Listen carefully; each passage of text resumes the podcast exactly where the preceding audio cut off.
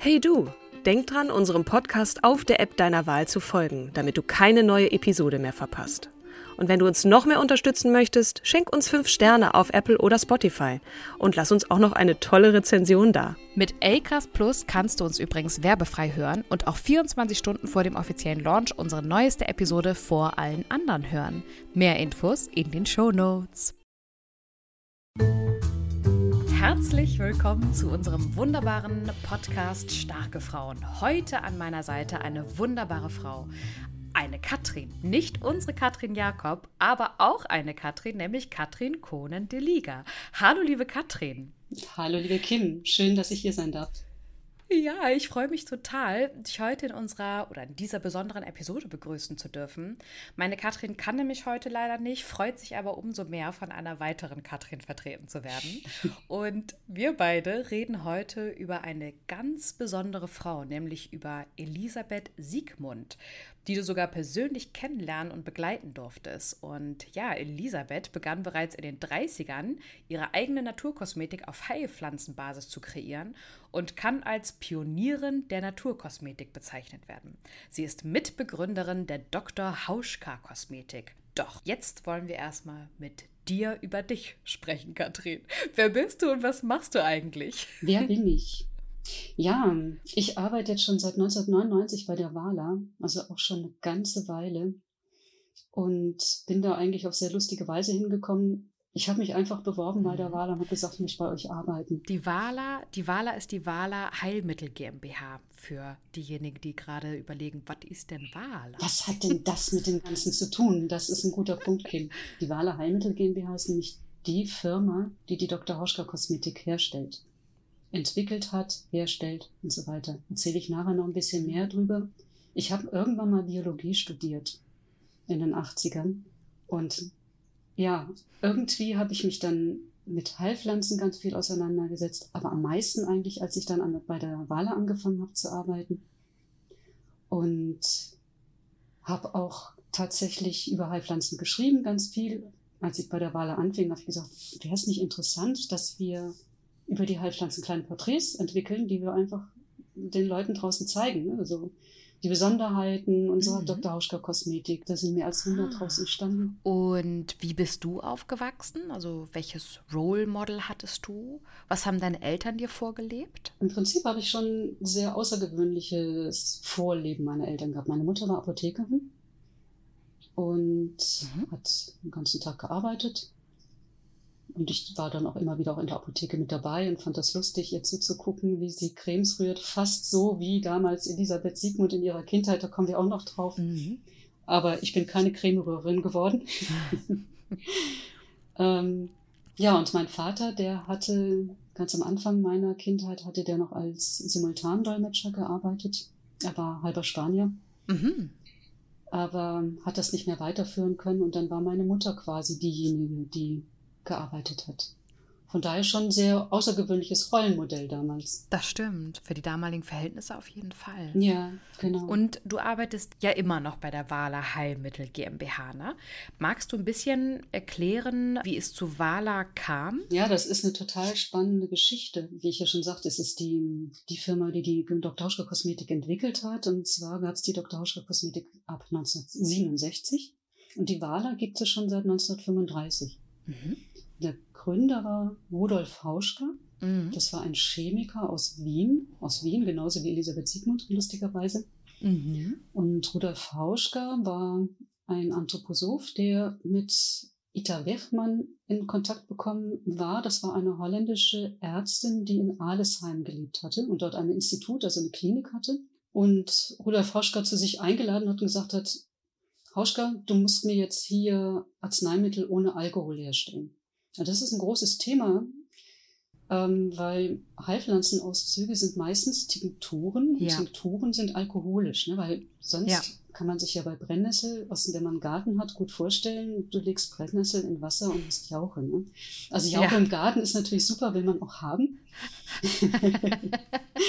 aber, aber, nicht auf der Haut. Aber du willst äh, kein Arzneimittel haben, was so stinkt. Du möchtest einen Heilpflanzenauszug haben, der wohlig duftet und einfach gut ist. Ne? Und mhm. Rudolf Hauschka hat das geschafft.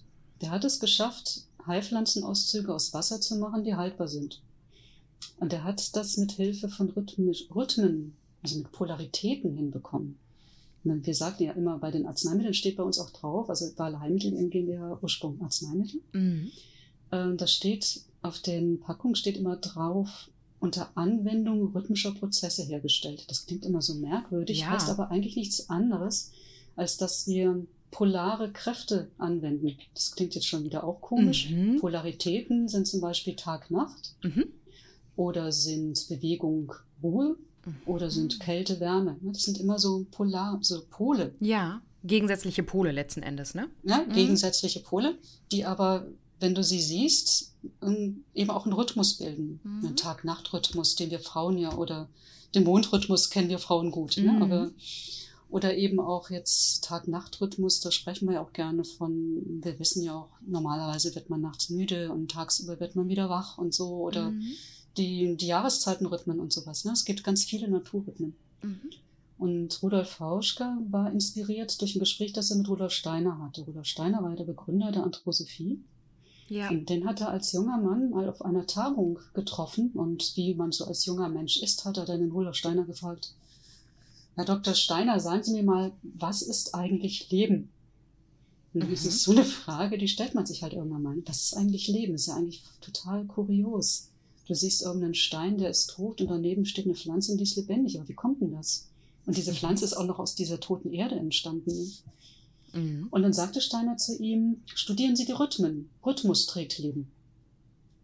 Damit hat er erstmal so nichts weiter angefangen, sich erstmal nur bedankt. Aber als er damals mhm. versucht hat, diese wässrigen Heilpflanzenauszüge zu machen, da kam er wieder auf diese Aussage von Steiner zurück und dachte, Mensch, Rhythmus trägt Leben.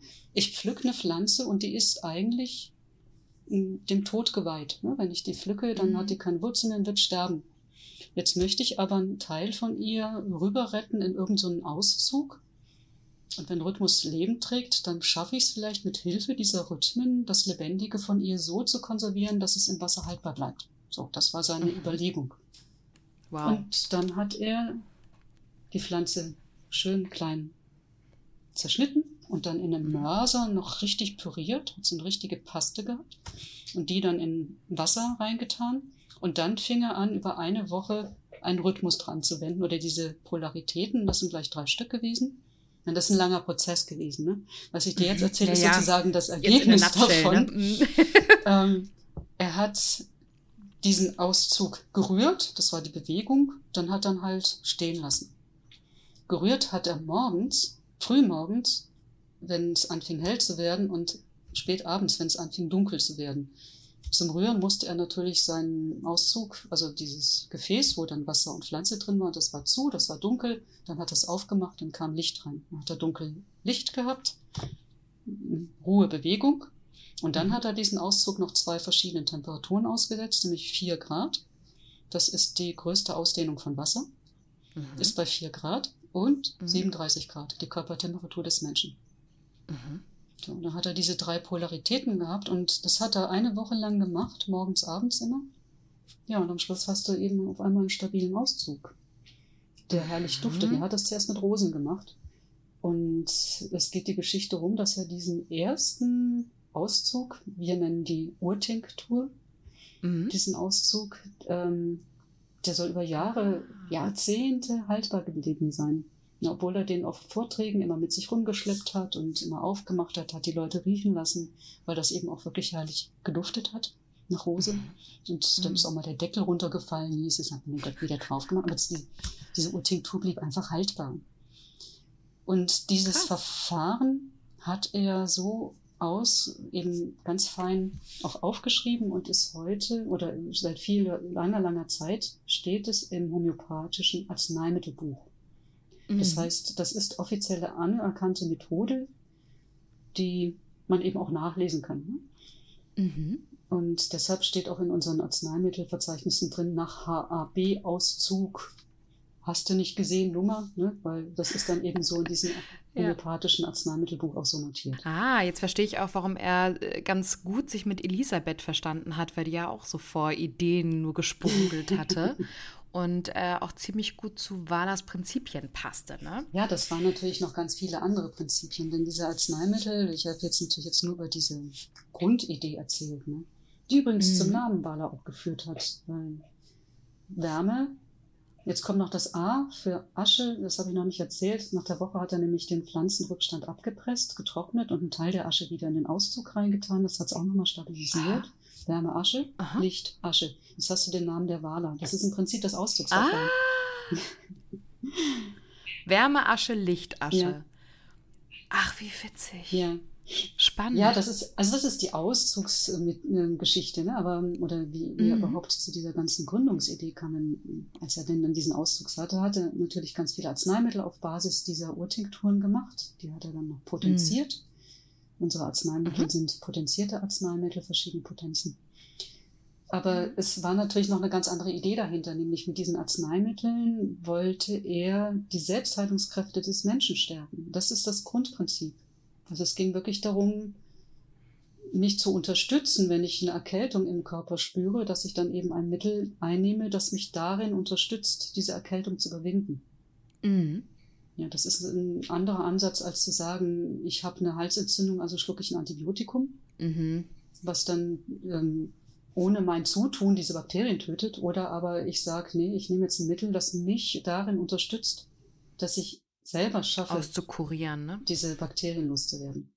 Das ist ja. ein ganz anderer Ansatz. Kurz einmal für unsere ZuhörerInnen. Margarete Hauschka, geborene Stavenhagen, ist am 6. August 1896 in Hamburg geboren und 1980 in Boll, also Göppingen, gestorben, dort wo ja auch der Firmensitz ist. Und sie hat zusammen mit ihrer Stifterin Irmgard Marbach die ähm, ja, rhythmische Massage kreiert und ausgebaut und die Schule für künstlerische Therapie und rhythmische Massage, Margarete Hauschka Schule, gegründet. Die finden dort seit 1962 regelmäßig statt und die anthroposophische Menschenkunde ist Grundlage der Ausbildung. Durch, allein dadurch war, war die ganze Wala oder waren Rudolf und Margarete eben auch sehr mit der Haut beschäftigt. Die Haut ist ja das größte Organ, was wir besitzen und du kannst ganz mhm. viel über die Haut erreichen. Das ist ja. natürlich das größte Aufnahmeorgan, aber auch eben das größte Kontaktorgan. Und diese rhythmische Massage setzt da natürlich an. Und weil Margarete Hauschka und zur Heilung dann, ne? Zur Heilung, ne? Also auch wirklich wieder mhm. zur Anregung der Selbstheilungsprozesse. Mhm. Kannst du total viel mit dieser rhythmischen Massage auch erreichen. Ja, das sind eben auch wieder Anwendungen für die Haut.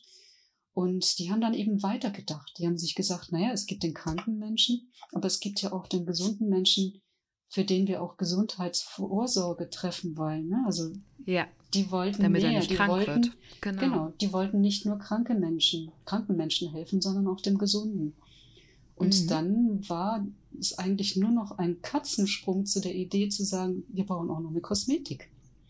Weil mhm. Haut, größtes Organ des Menschen, da können wir natürlich auch ansetzen. Jetzt nicht im Sinne mhm. von, dass ich über die Haut äh, mich oder dich therapiere, das nicht, ja. Ich meine, das mhm. hat ja Elisabeth Siegmund gesagt. Mhm. Aber das wollte jetzt die Wala nicht und das ist die Dr. Hauschka Kosmetik natürlich nicht. Die mhm. Dr. Hauschka Kosmetik heilt nicht, darf sie auch nicht. Sie ist ein Kosmetikum. ja. Aber zumindest unterstützt sie unsere Haut, einfach sich gut zu fühlen. Mhm. Also wie gesagt, das war natürlich genau der Ansatz, wo sich Hauschka und Elisabeth Siegmund sofort verstanden haben. Und eben das, die ganze Truppe der, der Wale, die in Equelden süß, klein, paar wenige waren, ne, dann eben sagten, jetzt brauchen wir eine Kosmetikerin, die uns hilft, weil wir können zwar Arzneimittel, aber wir können nicht Kosmetik. Mhm. Und dann haben die Briefe in die Weltgeschichte geschickt an lauter anthroposophische Kontakte. Und dann hat Elisabeth Siegmund auch so einen Brief bekommen und hat dann mal kurz in, ich glaube, 20 Seiten ihre Ideen an die Wahler geschickt. Und Rudolf Hauschka hat eben zurückgeschrieben und Elisabeth Siegmund sagte immer so süß, er hätte ihr in dem Brief geantwortet, seit ihrem Brief liebe ich sie. ja, zwei Wiener Herzen. Ne? Wir gehen jetzt sozusagen einmal ins frühe 20. Jahrhundert nach Wien wo Elisabeth geboren wurde. Willst du ein bisschen etwas zu ihren familiären Umständen erzählen, in die sie hineingeboren wurde? Sehr gerne das war schon eine sehr, sehr faszinierende Zeit, denke ich, damals 1914. Sie ist als Tochter eines ja, höheren Hauses geboren, kann man so sagen. Ihre Mutter war, stammte aus einem böhmischen Adelsgeschlecht. Ne? Es war schon jetzt gehobener Haushalt. Mhm. Elisabeth hatte eine zwei Jahre ältere Schwester, die Albine, die sie heiß und innig geliebt hat. Die beiden waren eine Herz und eine Seele. Und sie haben in Kiezing gewohnt. Das ist ein Stadtteil, den ich mir auch mal angeguckt habe in Wien. Wunderschön. Das ist so ein alt, so Jugendstilviertel mhm. mit tollen Jugendstilhäusern und richtig gemütlich. Hat heute noch so einen fast dörflichen Charakter. Mit einer schönen Kirche, Obersankt Veit und dem Roten Berg hinten, wo sie auch gerodelt sind als Kinder. Und die wohnten in so einem Mehrparteienhaus, kann man sagen. Also ich glaube, vier Familien haben da gewohnt und die hatten dann im Keller die Zugehfrau, die die Wäsche gemacht hat für sie. Und draußen kam dann die Pferdekutsche, die den, mit dem Müllmann, der dann gerufen hat. Und dann sind die Zugehfrauen raus und haben den Müll rausgebracht und es gab mhm. teilweise noch gar keine Elektrizität und so. Ne? Also es war noch, es war anderes Jahrtausend sozusagen. Ne? Es war ganz, ganz anders. Und in der Zeit ist sie groß geworden, aber es war eben 1914, es war Beginn des Ersten Weltkriegs. Und das war auch keine sehr lustige Zeit. Ihr Vater war eingezogen, der war als Soldat viel weg. Und Elisabeth war so ein richtiges Vaterkind. Die hat, also das ist, was sie am meisten mitgeschnitten hat von dieser Ersten Weltkriegszeit, dass ihr Vater einfach zu viel weg war. Ansonsten hatten sie Glück, dass die jetzt nicht nichts mitbekommen haben von dieser desaströsen mhm. Versorgungslage mhm. in Wien. Wien war damals schon ja. eine Millionenstadt. Und es haben wohl viele dort Hunger gelitten, weil die Versorgungslage war einfach schlecht. Ne? Mhm. Aber das hat sie zum Glück nicht mitbekommen. Die waren zum Glück gut versorgt. Ja. Und nach dem Ersten Weltkrieg, als dann die Familie auch wieder komplett zusammen war, da haben, hat sie unglaublich schöne Zeiten erlebt. Im Sommer sind die immer raus aus der Stadt und haben Ferien auf dem Lande verbracht. Die ganze Familie ist dann mit dem Zug raus. Irgendwo, also es gibt ja unglaublich schöne Gegenden um Wien herum. Mhm. Und sind dann da, haben dann auf den Höfen gelebt, auf den Bauernhöfen. Mhm. Die hatten dann da immer irgendwie Wohnungen für sich und wurden dann von den Bauersleut versorgt. Das war also damals schon so Tourismus, wenn du so möchtest. Und Elisabeth hatte einen ziemlichen Febel für die Landwirtschaft entwickelt. Zum Leidwesen mhm. ihrer Mutter. Also es mhm. war ganz das lustig. schickt sich ja gar nicht. Schickte ne? sich gar nicht. Also ihre Mutter war ja auch sehr penibel. Ne? Die hatte mhm. wirklich auch die in höheren Tochterschule besucht als junge mhm. Frau und hatte entsprechend diese Erziehung hat hier auch natürlich an ihre Töchter auch weitergeben. Es gibt ein, ein Kinderbild von Elisabeth und Albine. Da muss Elisabeth so fünf Jahre alt sein oder was. Die stehen da wie eine Eins, ja. Beide mit den mhm. Händen hinterm Rücken und die Füße exakt gestellt, beide gleich. Aufrechte Körperhaltung, ja. Mhm. Also tipptopp, ne? Mhm. Immer die schönen Kleider und die gesteckten Frisuren oder eingetretenen Locken und so. Also da hat die Mutter schon mhm. drauf geachtet und es hat ihr natürlich auch Spaß gemacht. Aber wenn sie auf dem Land war, auf dem mhm. Land durften die, die Österreicher oder die Wiener dann immer ihre Dirndl anziehen, die Frauen, mhm. was sie in der. Stadt nie getan hätten. Dann gab es also die Feriendirndl. Und mit denen ist ah. Elisabeth zack ab in die Stelle, hat mit den Bauersleut die Tiere versorgt, hat melken gelernt, ist mit den Bauersleut raus aufs Land hat bei der Ernte geholfen, hat das Sensen gelernt, worauf sie sehr stolz war. Aha. Und hat sich wirklich Blasen an den Händen geholt, aber war ja alles egal. Und das hat sich immer weiter so fortgezogen. Gegen den Willen ihrer Mutter hat sie sich da immer durchgesetzt und ihr Vater hat sie da auch immer mhm. unterstützt, dass sie das machen kann. Das war natürlich mhm. großartig. Eigentlich eine, also es klingt nach einer sehr, sehr schönen Kindheit. Und als Kind hat sie doch auch schon angefangen, Cremes zu rühren, sehr ja. zum Leidwesen ihrer Mutter, oder? Ja, genau. Man kann eigentlich fast sagen, ihre Mutter fand alles etwas komisch, was ihre Tochter tat. Natürlich hatte die Mutter den Toiletttisch, auf dem dutzendweise Cremes und Wässerchen und, und Pasten und sonst was lagen und dass sich ihre Tochter damit beschäftigte, war ja so erstmal auch in Ordnung. Die durften ja auch einiges davon verwenden. Und die haben sich ja sogar in der Apotheke in Hitzing, haben die sich ja sogar auch Sachen rühren lassen. Ein Hamamelis Gesichtswasser zum Beispiel. Mhm. Oder auch eine Rosencreme nach, oder eine Creme Celeste nach dem Rezept von Elisabeths Großmutter, das die mhm. aus Mähren mitgebracht hatte. Mhm. Böhmen, Mähren mitgebracht hatte. Und ja, also das war ja soweit in Ordnung. Nur Elisabeth guckte eben weiter. Erstens wollte sie vom Apotheker wissen, ja, wie macht er denn das mit dem Rühren? Und der hat dann gleich gemerkt, oh, die ist aber sehr interessiert und man kann mhm. schon sagen, dass er so eine Art Mentor von ihr war. Ja, ja. Dass er ihr dann auch wirklich gezeigt hat, wie man eine Creme rührt. Oder sie auch mal selber dieses Gesichtswasser dann mixen durfte und so. Und das war für sie natürlich schon großartig. Und deshalb mhm. hat sie mhm. dann parallel dazu schon zu Hause auch selber angefangen, irgendwelche Dinge zu rühren oder in so einem kindlichen Duktus was zu probieren, ne? so Rosenblätter in ja. Wasser zu legen und zu gucken, was passiert denn jetzt. Ne? Und so, habe ich denn jetzt ein Rosenwasser? Hatte sie natürlich nicht, aber.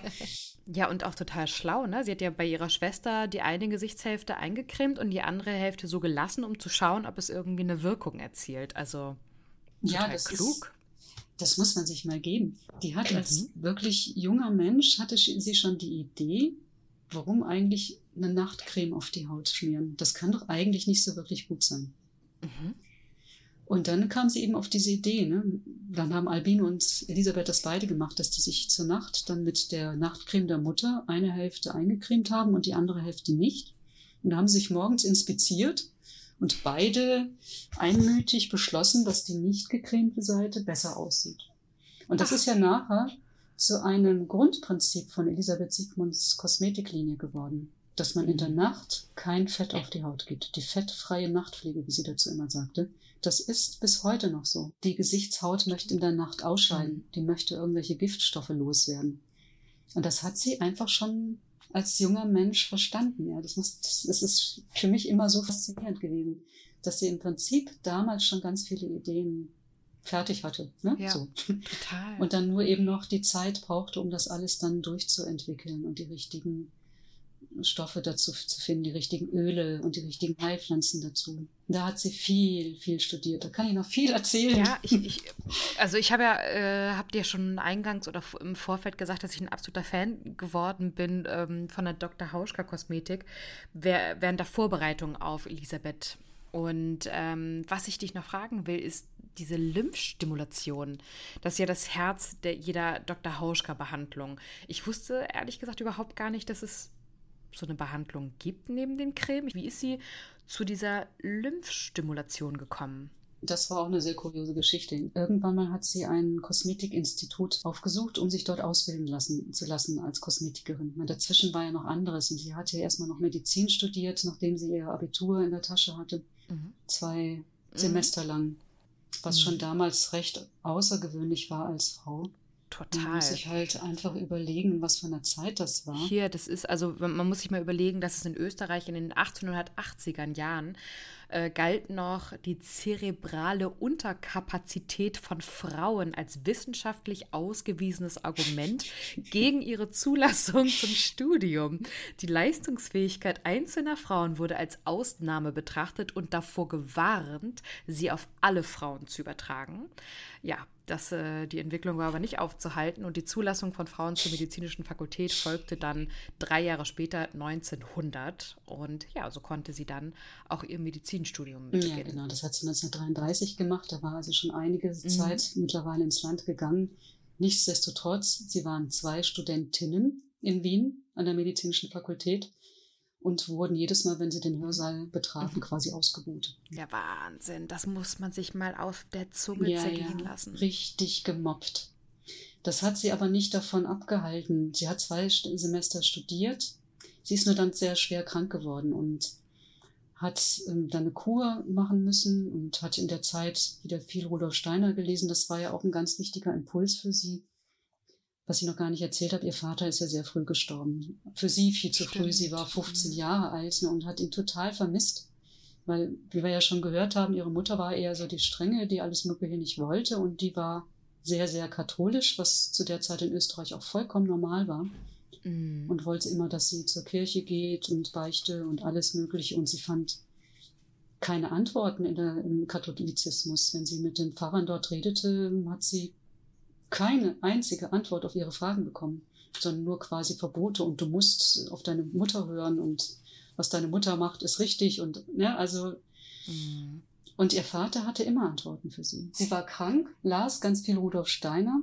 Auch da gab es noch einen Mentor zwischendurch, als ihr Vater starb, hatte der noch, als er merkte, er wird sterben, einen sehr guten Freund von ihm beauftragt, sich um die anthroposophische Ausbildung von Elisabeth zu kümmern, wenn sie dann mal alt genug ist. Ne? Mit 15 war das einfach noch zu früh. Mhm. Und als sie dann 17, 18 war, hat er sich, also er war Freund des Hauses, er hat Lauer, mhm.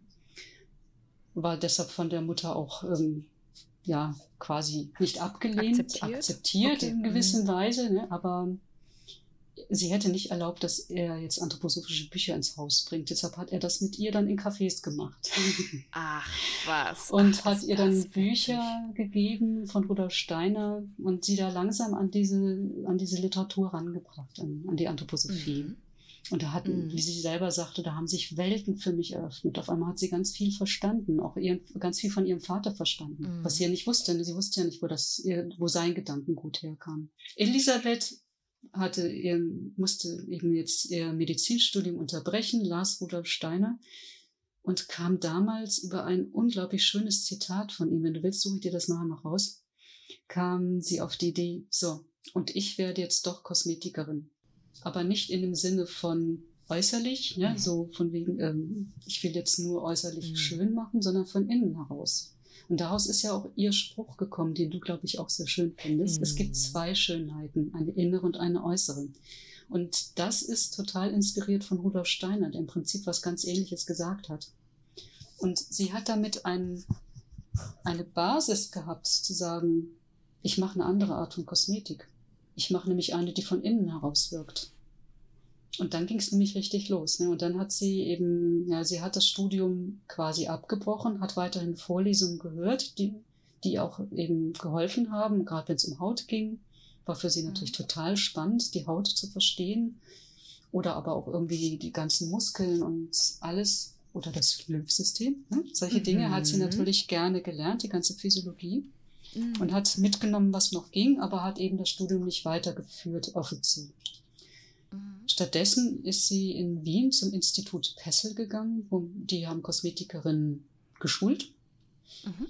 und hat da auch mitgeholfen oder mitgearbeitet, ganz offiziell, hat aber irgendwann gesagt, ich kann das nicht mehr. Sie hat, die haben damals eine sehr andere Vorstellung von Kosmetik gehabt. Die haben zum Beispiel das Gesicht mit Vaseline gewaschen. Hä?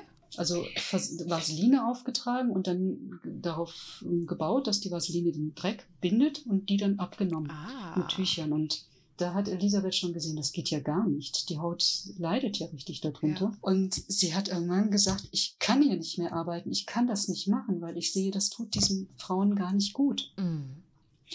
Und das war eben der Punkt, wo sie angefangen hat, ihr eigenes Konzept zu entwickeln und das hat noch lange gebraucht, bis sie an diese Lymphstimulation drankam, weil ja Zweiter Weltkrieg genau. und alle möglichen Wirren, genau. da ist ja noch sehr, sehr viel zwischendurch passiert. Sie hat, als sie dann schon in Schweden war, hat sie irgendwann einen Zeitungsausschnitt bekommen, gelesen von einem Ehepaar Fodder, das diese Lymphdrainage anbietet. Und das kennt man heute. Ne? Es gibt ja viele, also ich kenne, meine Tante geht auch zur Lymphdrainage, wenn mhm. sie dicke Beine hat oder so. Und das ist eine Methode, die das Ehepaar Fodder entwickelt hat, was es schafft, dass die Lymphe, die in unserem Lymphsystem drin ist, quasi rausgedrückt oder gestrichen wird. Mhm. Dazu muss man das Lymphsystem gut kennen, weil das ist eine Sackgasse. Ja. Es ist nicht wie das äh, Venen-Adersystem, wo du immer, also wo du einen Kreislauf hast, sondern ein mhm. Lymphsystem ist eine Sackgasse.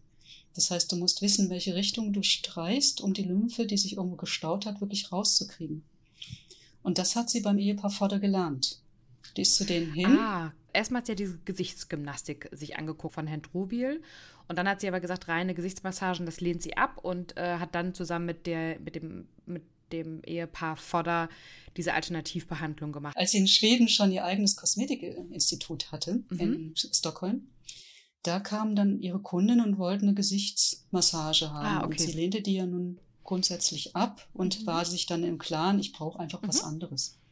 Und dann kam sie eben auf diese Lymphdrainagenmethode mhm. von dem Ehepaar Fodder und hat sich von denen dann beibringen lassen, wie diese Lymphdrainage funktioniert, hat denen aber auch gleich gesagt, ich möchte gerne daraus etwas für meine Kosmetikbehandlung entwickeln, sich da anbieten. Ja. Und das haben die für gut befunden und sie hat sich quasi von denen das okay geholt dass sie aus dieser Lymphdrainage von denen eine eigene Methode entwickelt, die Lymphstimulation. Und dann hat sie erst angefangen, wirklich mit den Händen im Gesicht so zu streichen, dass die Lymphe, also wir haben ja gern auch mal so dicke Augen oder irgendwas, das mhm. ist im. Prinzip ist das Lymphe, die sich da irgendwo gestaut hat. Und wenn du weißt, wie das. Lymphsystem gebaut ist, also wo, wo es Sackgasse ist und wo ist der Ausgang, und dann in die richtige Richtung mhm. streichst, kannst du die Lymphe ableiten. Sie hat ganz viel im Zusammenspiel mit ihren Kundinnen entwickelt. Schlau. Jetzt sind wir natürlich sozusagen über ihr Privatleben hinweggehopst. Sie hat ja ähm, einen, einen wunderbaren Mann kennengelernt und geheiratet und mit dem ist sie ja ähm, oh Gott, aufgrund des Krieges mehrfach ja unterschiedlich stationiert gewesen und sie hat ihn begleitet. Sie hat verschiedene unterschiedliche Jobs ja gemacht, beim Roten Kreuz, glaube ich, auch gearbeitet und sozusagen ist mit ihm durchs Land getingelt, durch seine Stationen. Und dann hat er sich ja entschieden, er will das nicht mehr, ne? Ist denn aus? Wie ist das denn gewesen? Dass sie dann nach Schweden rüber sind? Naja, so richtig ausgestiegen aus dem Kriegsszenario ist er nicht. Dann wäre er Deserteur gewesen. Er hat sehr Stimmt. wohl, er hat sehr wohl darüber nachgedacht, aber wollte es nicht machen, um allein nicht seine geliebte Frau in Gefahr zu bringen. Und er hat seine andere Methode gehabt, mit diesen Kriegswirren umzugehen. Der hat zum Beispiel die jungen Soldaten, die ihm unterstellt waren, also er war Offizier, er hatte auch tatsächlich, das war seine Ausbildung. Ne? Und ähm, Elisabeth, die auch wusste, wie sehr er als Künstler begabt ist und Maler sein könnte, hätte es natürlich lieber gesehen, wenn er auch weiter an der Malakademie, Kunstakademie in Wien geblieben wäre, wo er auch zwischendurch studiert hatte. Aber er hatte damals irgendwie so einen, seinen Großvater als Vorbild und ja, das sind ja manchmal einfach so diese persönlichen Vorbilder, die man da hat, mhm. die ihn dazu geführt haben, eben diese ähm, Offiziersausbildung zu machen. Zudem muss man noch dazu sagen, dass Österreich damals nicht wirklich eine Armee hatte. Die mhm. haben eigentlich einen, das war eigentlich mehr oder weniger ein diplomatischer Dienst, den mhm. er da vor Augen hatte, dass dann der Zweite Weltkrieg ausbrach und er auf einmal wirklich an die Front musste. Das hat er sich damals mhm. nicht träumen lassen. Man kann sagen, das ist naiv. Aber ja. naja, das war jetzt nicht, war nicht, was er eigentlich wollte. Er wollte eigentlich nicht Krieg machen. Mhm. Und sie natürlich auch nicht. Ja, deshalb war, es war halt, wie es war. Und er hat aber eben gesagt, desertieren kann ich nicht bringen. Das ist viel, viel zu gefährlich. Und hat stattdessen mhm. eben die jungen Soldaten auf seine Weise unterrichtet, was ihm teilweise auch ziemlich in Ärger eingehandelt hat. Und dann hatte er oftmals auch Glück. Elisabeth sagte mir immer, es war so ein Glück, er musste nie einen Menschen erschießen. Er hat es irgendwie immer geschafft, mhm. sei es, weil er selber angeschossen war und dann wieder zurück konnte nach Hause, um dort erstmal sich auszukurieren und so weiter. Ja, der Karl. Große Liebe zwischen den beiden. Und ich weiß nicht, ob du die Geschichte hören möchtest, wie die beiden sich kennengelernt haben. Ich glaube, auf, äh, da, da wir sehr stark jetzt auf dem Fokus von ihrem Werdegang sind, würde ich eher sagen, dass das unsere ZuhörerInnen gerne nachrecherchieren können. Ich glaube, du hast gut angeteasert mit einer sehr großen Liebesgeschichte und echt niedlich auf jeden Fall. Ähm, aber ich glaube, wir springen jetzt einfach mal rüber nach Schweden Sie hat eine Einladung von ihrer Tante, glaube ich, bekommen oder er von seiner Tante. Ich weiß nicht mehr. Irgendwie die Tante blieb mir noch in Erinnerung. Genau. Also es war so, Krieg war zu Ende. Sie war damals übrigens in Rudolstadt. Das war wieder eine dieser Stationen gewesen, die durch Karl entstanden waren. Und er war dann auch teilweise in Kriegsgefangenschaft bei den Amerikanern. Und mhm. also es war damals mhm. so, dass alle Nicht-Deutschen Deutschland verlassen mussten nach dem Krieg. Das war einfach Gesetz. Ja.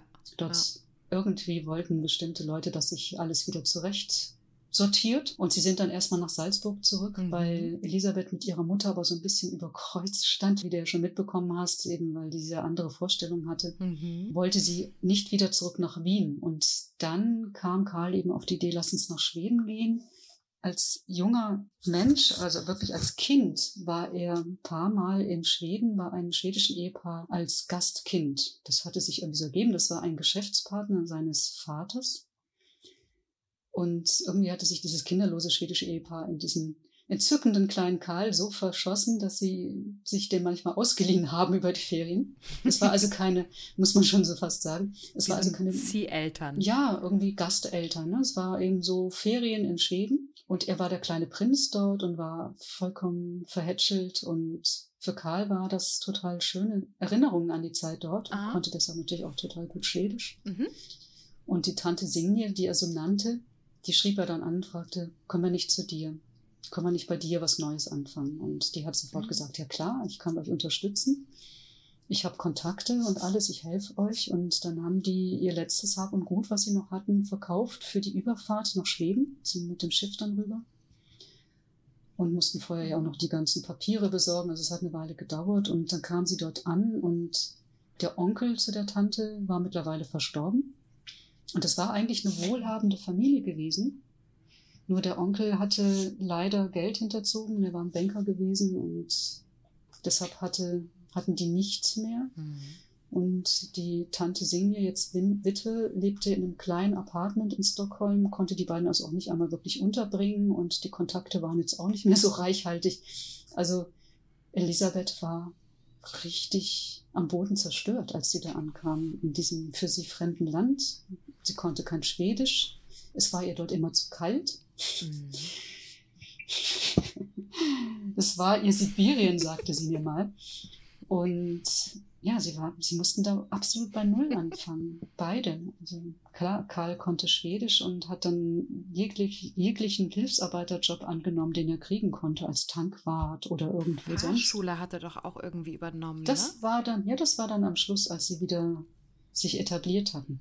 Mhm. Am Anfang hat er wirklich jeden, jeden Hilfsjob irgendwie gemacht, nur dass die beiden wieder zu Geld kamen Mhm. und sich nach und nach dort wieder was aufbauen konnten. Und Elisabeth hat dann nebenher dann eben versucht, Schwedisch zu lernen und dann eben ihre Kosmetik weiterzuentwickeln. Und letztendlich sind sie dann eben doch 20 Jahre in Schweden gewesen. Und es ist eben der Ort, immer wenn sie anfing, über Schweden zu meckern, habe ich gesagt, Frau Siegmund, das war aber das Land und der Ort, wo sie ihre, ihre Kosmetik und ihre Behandlung auch wirklich dann entwickelt haben.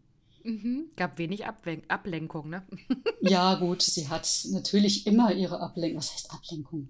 Sie hat ja zu dieser anthroposophischen Ärztin dann irgendwann Kontakt gehabt. Und weil sie ja tatsächlich Rotkreuz-Schwesterausbildung hatte und dadurch ja im Krieg dann auch wirklich auch unterstützen konnte, hat sie auch dieser Mhm. Ärztin da in Stockholm geholfen mit Patienten, die dann irgendwie Spritzen brauchten. Und das waren dann irgendwie Spritzen, die auch mal in der Nacht sein mussten. Dann haben die sich das geteilt und so. Also und sie hat dann auch natürlich ihre künstlerischen Zirkeln gehabt. Ich habe ja schon erzählt, dass sie so fanat war im Theater.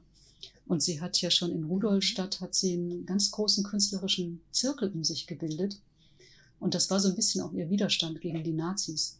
Das war noch in der Kriegszeit. Da haben sich dann Kunstschaffende, die alle gegen dieses Nazi- Nazi-Regime waren, haben sich bei ihr getroffen. Das waren dann welche vom Theater, eine Tänzerin, das war ein Buchhändler, der immer die Rudolf Steiner Bücher im Rucksack hinten mit sich durch die Gegend trug und heimlich verteilte und so. Es war so ein bisschen Resistance, wenn du so willst. Ne? Die haben sich versucht, auch Mhm. gegenseitig zu unterstützen, auch mit Lebensmitteln oder Kleidung, wenn eben ne, mal wieder alles rar war.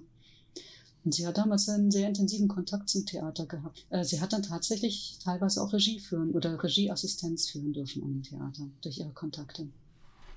Also wie gesagt, langweilig wäre es ihr auch in Schweden Genau, sonst genau. nicht geworden. Genau, also sie hat in Stockholm gelebt und kriegte dann auch einen Brief von Rudolf Hauschka. Genau. Ja, Rudolf Hauschka, der ja in Eckwelden in der Wala saß, die Wala gegründet hatte und Arzneimittel herstellte, wollte jetzt auch eine Kosmetik haben. Sie hat nicht das Know-how, eine gute Kosmetik zu entwickeln oder überhaupt ein Konzept aufzubauen. Und deshalb haben sie Kosmetikerinnen angeschrieben, beziehungsweise eben an alle möglichen Leute, unter anderem auch an diese anthroposophische Ärztin in Stockholm. Und die hat den Brief an Elisabeth weitergegeben, die dann daraufhin einen 20-seitigen Brief mit ihr all ihren Ideen an Mhm. die Wala geschickt hat oder an Rudolf Hauschka und sofort eingeladen worden ist. Und Karl und sie wollten eigentlich in die Ferien weiterfahren, aber wurden sofort verpflichtet, drei Wochen dort zu bleiben. Und dann sind da ganz schnell die ersten Ideen entwickelt worden und die haben sofort dieselbe Sprache gesprochen. Die haben sofort gemerkt, boah, ja, also sie hat ja eine Kosmetik, eine Naturkosmetik, wenn du so willst, mit Heilpflanzen entwickelt gehabt, die die Eigenkräfte der Haut unterstützen sollen, Mhm. weil sie sagt ja immer, Hautpflege ist Therapie. Also im Prinzip hast du das Gleiche, was die Wala mit ihren Arzneimitteln sagt. Wir haben Mhm. Arzneimittel zur Unterstützung der Selbstheilungskräfte des Körpers. Das ist das Gleiche. Wala Arzneimittel, Und ihre Kosmetik wollten das Gleiche, nämlich die Eigenkräfte des Körpers unterstützen. Ja. 67 kam die neue Kosmetiklinie unter dem Namen Heilende Kosmetik nach Elisabeth Siegmund auf den Markt. Und später wurde sie ja nochmal umgeändert in Dr. Hauschka Kosmetikpräparate nach Elisabeth Siegmund und irgendwann wurde Elisabeth da rausgestrichen. Wieso? Weißt du das? Ja, das war eigentlich ein Zusammenlegen der Serien. Was Elisabeth nämlich entwickelt hat dort, also es ging 1962 los mit dieser ganzen Entwicklung, war eine Gesichtspflegeserie. Mhm. Ja, das war keine Körperpflegeserie und es gab aber noch zusätzlich Körperpflegeprodukte, die damals schon mhm. Dr. Hauschka Kosmetik hießen. Ah. Und dann war es irgendwann mal klar, es macht keinen Sinn, das so getrennt zu halten, sondern dann hat man es zusammengelegt. Und es klang natürlich mhm. schön heilende Kosmetik nach Elisabeth Siegmund. Ja. Aber heilende Kosmetik darf, darf es nach deutschem Recht gar nicht geben. Das war noch der zusätzliche Grund. Kosmetik ist kein Arzneimittel, ja? das darf die nicht heilen. Dieses Heilsversprechen darfst du nicht mal mit dem Namen geben. ah. Und deshalb, ja, hat man dann irgendwann beschlossen, jetzt heißt das alles Dr. Hauschka Kosmetik mhm. und Elisabeth Siegmund hat Rudolf Hauschka zutiefst geschätzt und fand das einfach klasse, dass das jetzt einfach alles unter dem Namen Dr. Hoschka Kosmetik liegt. Okay. Und Elisabeth ist ja dann zwei Jahre später, nachdem die ersten Produkte auf den Markt kamen, nach Deutschland gezogen, ne? Ja, genau. Die Wahl hat geschrien, sie muss kommen. Das war ja sowieso schon allein, weil mit dieser Entwicklung war ja schon kurios. Die haben ja alles per Brief gemacht. Das ist ja nicht wie heute. Ich meine, wir sprechen jetzt miteinander, ja, obwohl wir nicht im selben Ort sitzen. Aber mhm. die haben sich Briefe hin und her geschrieben, auch während der Entwicklungszeit. Die haben dann in Equelden so. haben die dann Creme drei verschieden, auf drei verschiedene Art und Weisen gerührt und ihr dann Proben geschickt und sie hat in ihrem Kosmetikinstitut die dann ausprobiert, auch mit ihren Kundinnen zusammen, die sie mhm. damit einbezogen hat, die das auch gerne gemacht haben. Und dann hat sie immer zurückgeschrieben, was sie beobachtet und was sie ändern würde und so. Ne? Also es ging echt her, hin und her. Und als dann die Produkte auf dem Markt waren, dann kamen natürlich die ersten Kundinnenanfragen. Wie mache ich dieses? Wie geht das? Ähm, können Sie mir hierzu was sagen? Und dann haben sie die Briefe, die Kundenbriefe nach Schweden geschickt und Elisabeth Sigmund hat die beantwortet, wieder nach Eckwelden geschickt und in Eckwelden wurden sie dann an die Kundin geschickt. Also Halleluja. Das, Halleluja, das ging natürlich rasend schnell. Ja, genau. Damals haben aber auch die Kundinnen noch irgendwie Geduld gehabt anscheinend. Nichtsdestotrotz hat die Wala gesagt, Frau Sigmund, Sie müssen kommen. Mhm. Und dann sind die Sigmunds 1969 tatsächlich aus Schweden weggezogen. Und das war schon auch ein Riesenschritt Karl Siegmund hatte, war damals Leiter einer Fahrschule, also der hatte sich richtig etabliert, auf, etabliert und was, auf was Gutes aufgebaut und dann hieß mhm. es einfach wieder von vorne anfangen. Aber sie haben das dann gerne gemacht und es hat sich auch wirklich gelohnt. Ja.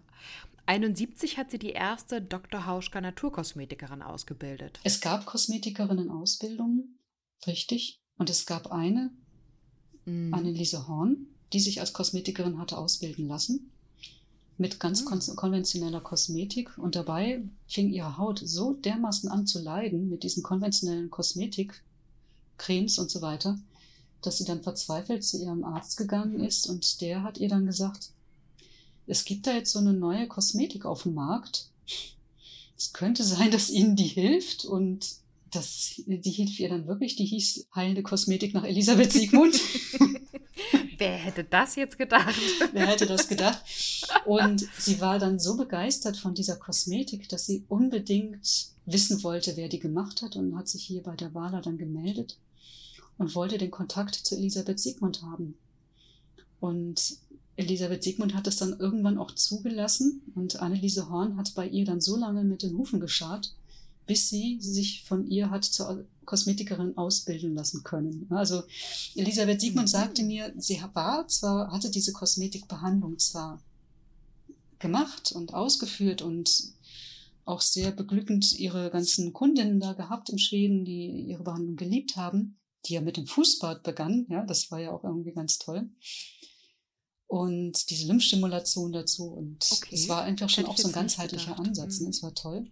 Aber sie hatte immer Sorge, dass ähm, sie dieses Wissen jemandem auch richtig weitergeben kann. Mhm. Aber Anneliese Horn ließ nicht locker, wir können alle von Glück reden. und ist dann zur ersten ausgebildeten Dr. Hauschka Naturkosmetikerin geworden. Und es gibt ja noch, sie hat ja doch auch eine Studienreise gemacht nach Indien, ne?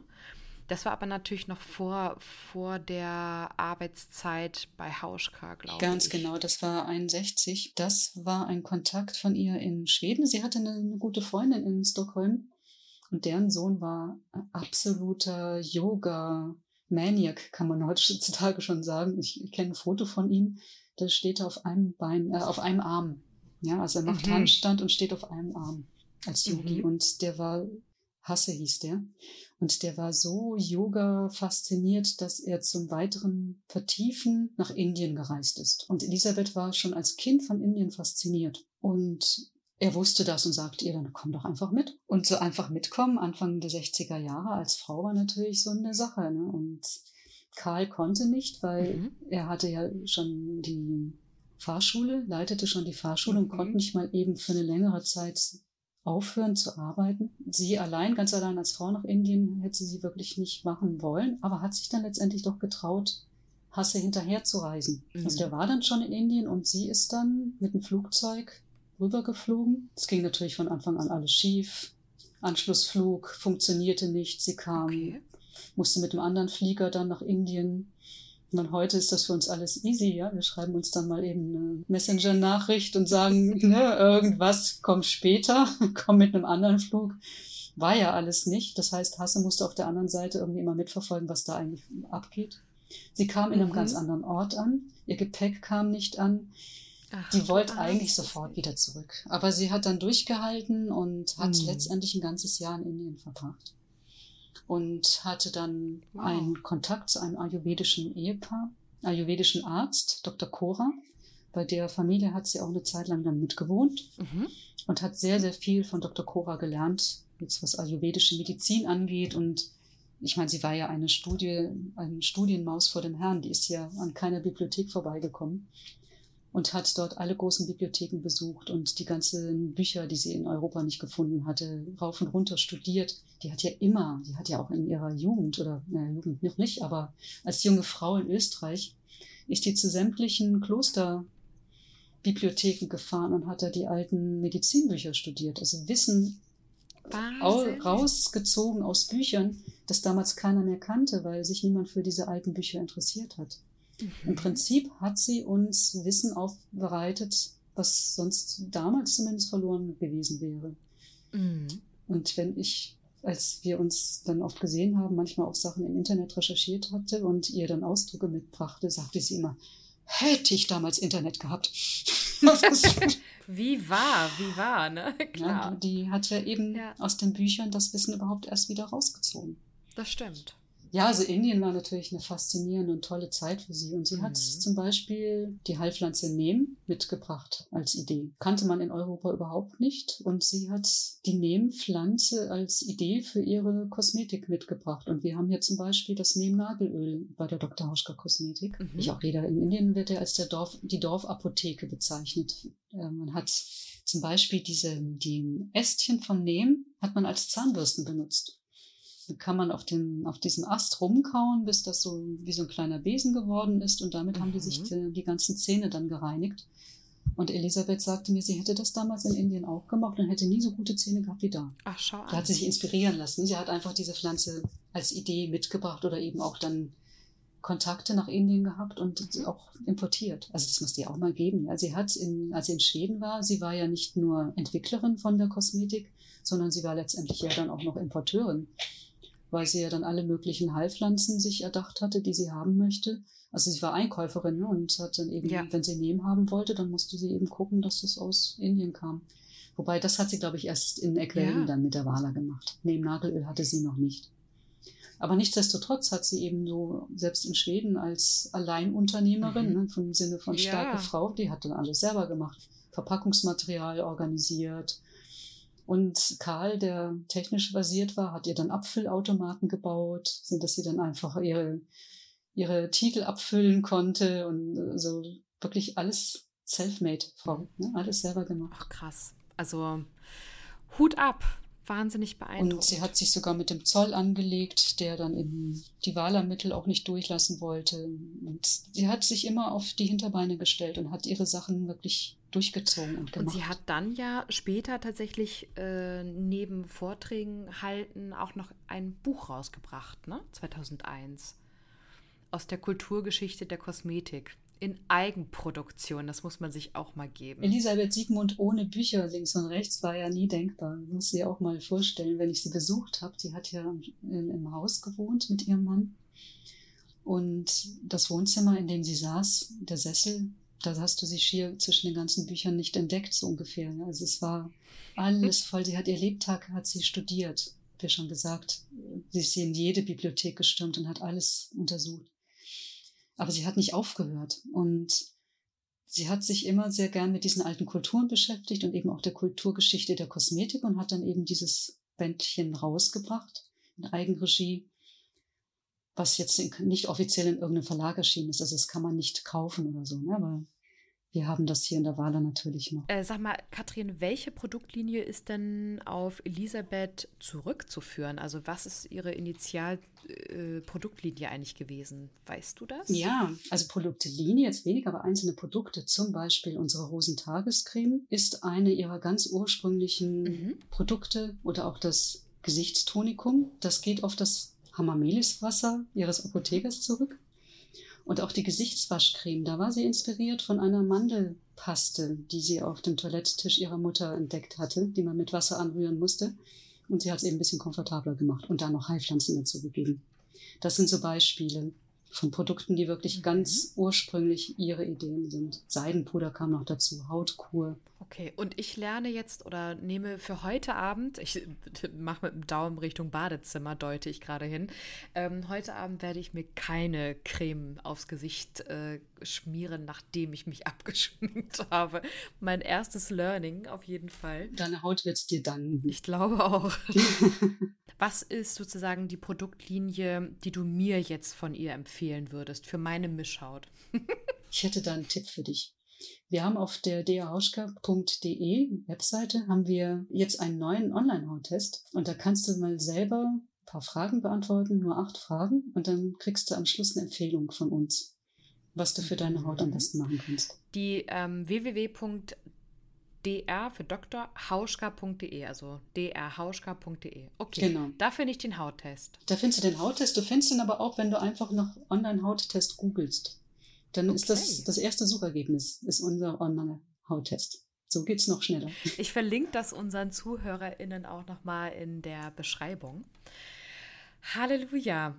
Katrin, ich könnte dir eigentlich jetzt noch stundenlang weiter äh, zuhören, aber wir, wir sprengen auch schon unseren zeitlichen Rahmen von der Episode. Liebe Katrin, ganz, ganz herzlichen Dank für die Vorstellung von Elisabeth Siegmund. Ähm, es gibt noch so viel mehr zu erzählen und äh, wie du schon angeteasert hattest, die wunderbare Liebesgeschichte mit Karl. Wenn ihr, liebe ZuhörerInnen, mehr erfahren wollt, dann geht auf die Seite drhauschka.de, also www.drhauschka.de. Dort findet ihr noch viel mehr Infos. Wir verlinken euch auch unten im Beschreibungstext nochmal schöne kleine Videos und ähm, weitere weiterführende Informationen. Und ja, dir, Katrin, ganz, ganz herzlichen Dank auch für äh, den Hauttest, den ich gleich sofort nach Beendigung unserer Aufnahme mal checken werde. Lass mich wissen, wie du ihn findest. Und für euch, liebe ZuhörerInnen, haben wir einen Gutscheincode bekommen von Dr. Hauschka. Wir freuen uns tierisch. Nämlich der Gutscheincode Starke Frauen ermöglicht es euch, ab 20 Euro Bestellwert ein Gesichtstonikum von 30 Milliliter gratis dazu zu bekommen. Und hier noch die kleine Anekdote. Das ist eines von Elisabeths ersten Produkten, inspiriert vom Hammermeles Gesichtswasser, das sie beim Apotheker am Ort rühren ließ. Ja, der Gutschein Starke Frauen ist gültig bis 15.01.2022. Wir wünschen euch frohes Shoppen. Danke fürs Zuhören und macht's gut. Alles Liebe und nächstes Mal ist die liebe Katrin Jakob auch wieder dabei. Bis dann. Ciao. Tschüss.